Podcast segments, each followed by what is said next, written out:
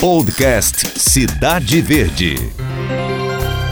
Olá, eu sou Cláudia Brandão e o podcast da semana é sobre a realidade das escolas públicas do Piauí. Uma auditoria realizada pelo Tribunal de Contas do Estado constatou que as escolas não estão cumprindo o calendário letivo. Por lei, elas devem oferecer 800 horas de aulas anuais e 200 dias letivos. Quando isso não acontece, os alunos ficam no prejuízo.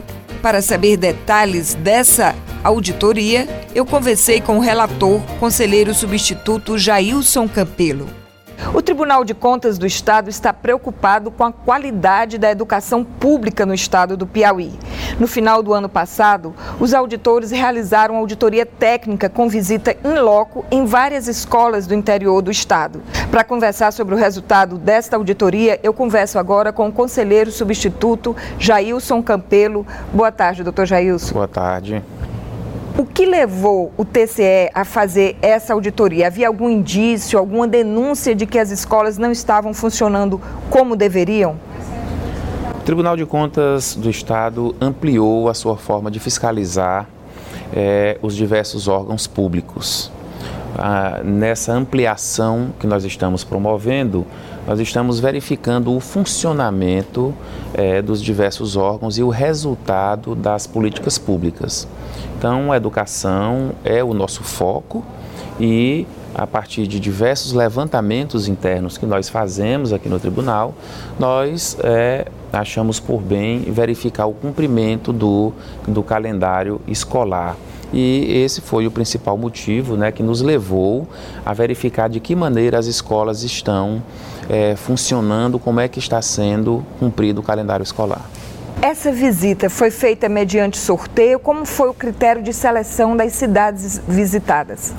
O Tribunal de Contas faz alguns levantamentos a partir dos resultados que as diversas escolas ou municípios têm na, na Prova Brasil, no IDEB e a partir do cruzamento desses dados, o Tribunal de Contas seleciona a sua amostra e aí é, visitamos três municípios e ao todo foram 36 escolas. E o que, que foi constatado nessa visita?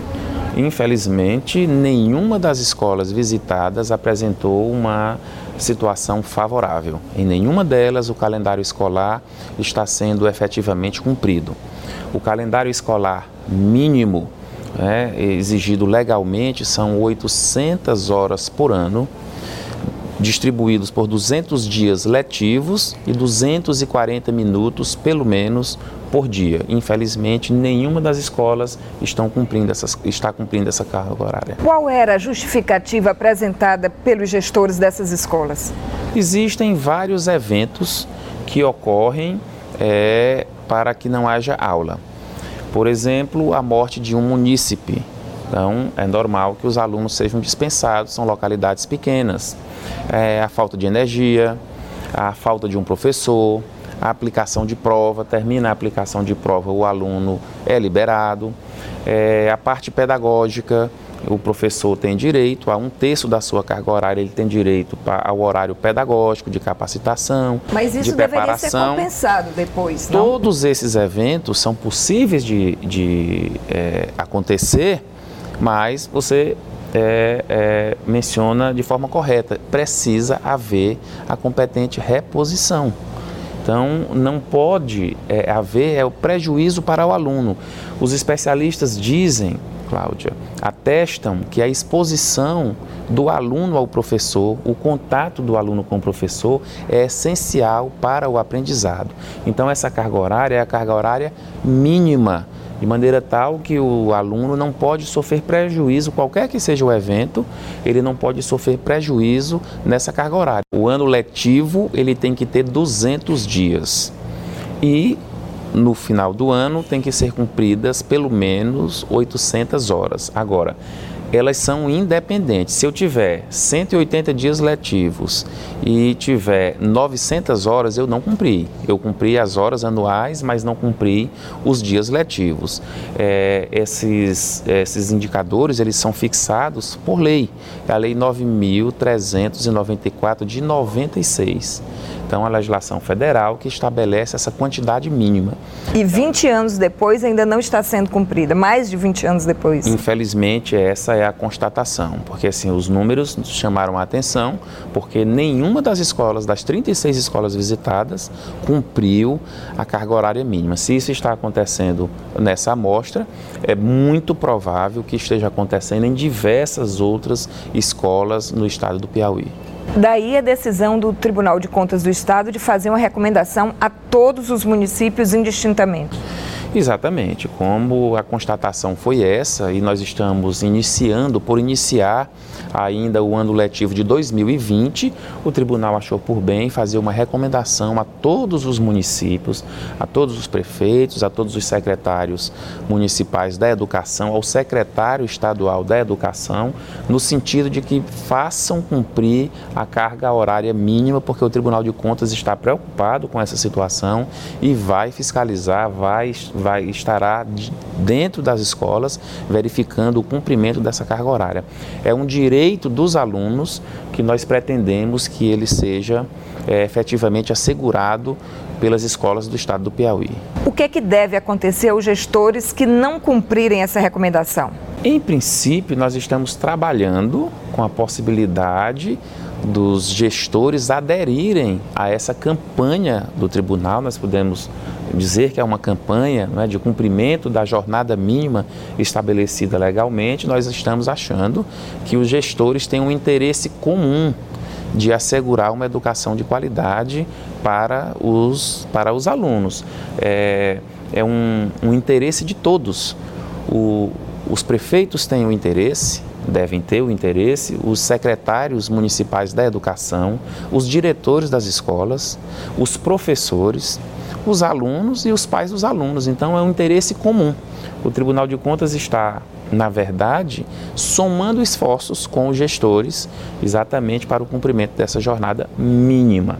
Agora, se efetivamente houver por parte de algum gestor resistência ao cumprimento dessa carga horária, o Tribunal de Contas tem mecanismos, né, mecanismos que são duros para fazer valer esse direito do aluno.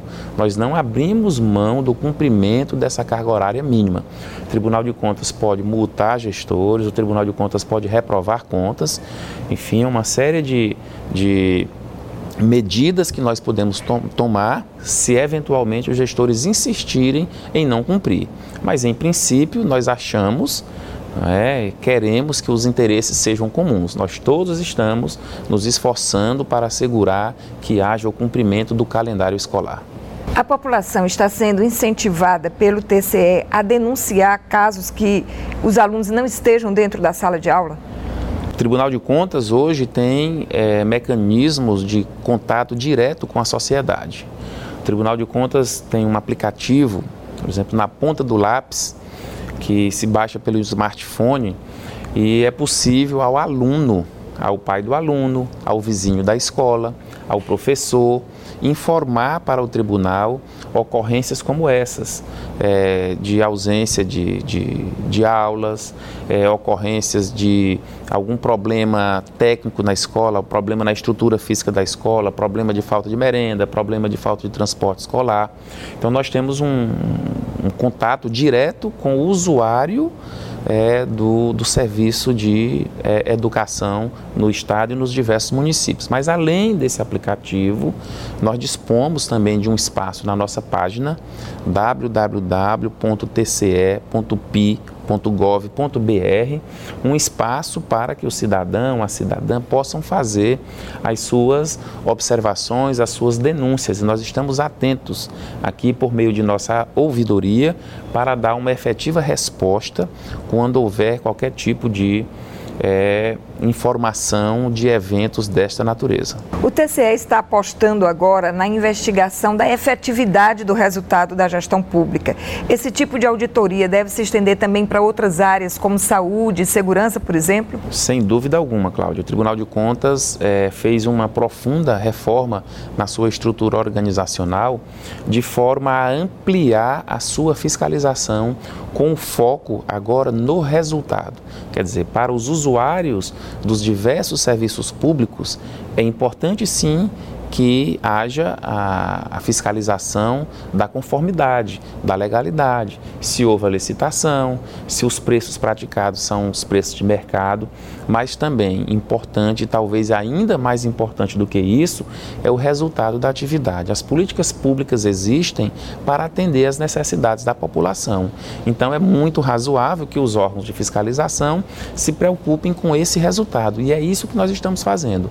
O Tribunal de Contas está agora indo diretamente dentro dos hospitais, das unidades de saúde, para fiscalizar o, a prestação do serviço de saúde diretamente ao usuário. Nós estamos indo para dentro das escolas para verificar a qualidade do ensino. Nós estamos indo aos distritos policiais para verificar a qualidade do atendimento ao cidadão, à cidadã dentro dos distritos policiais. Então, pelo menos nessas três funções de, de governo, educação, saúde e segurança, o Tribunal de Contas está dando uma atenção toda especial. Toda, é, especial.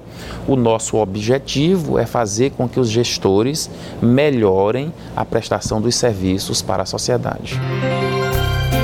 Este foi o podcast em revista. Até o nosso próximo encontro. Podcast Cidade Verde.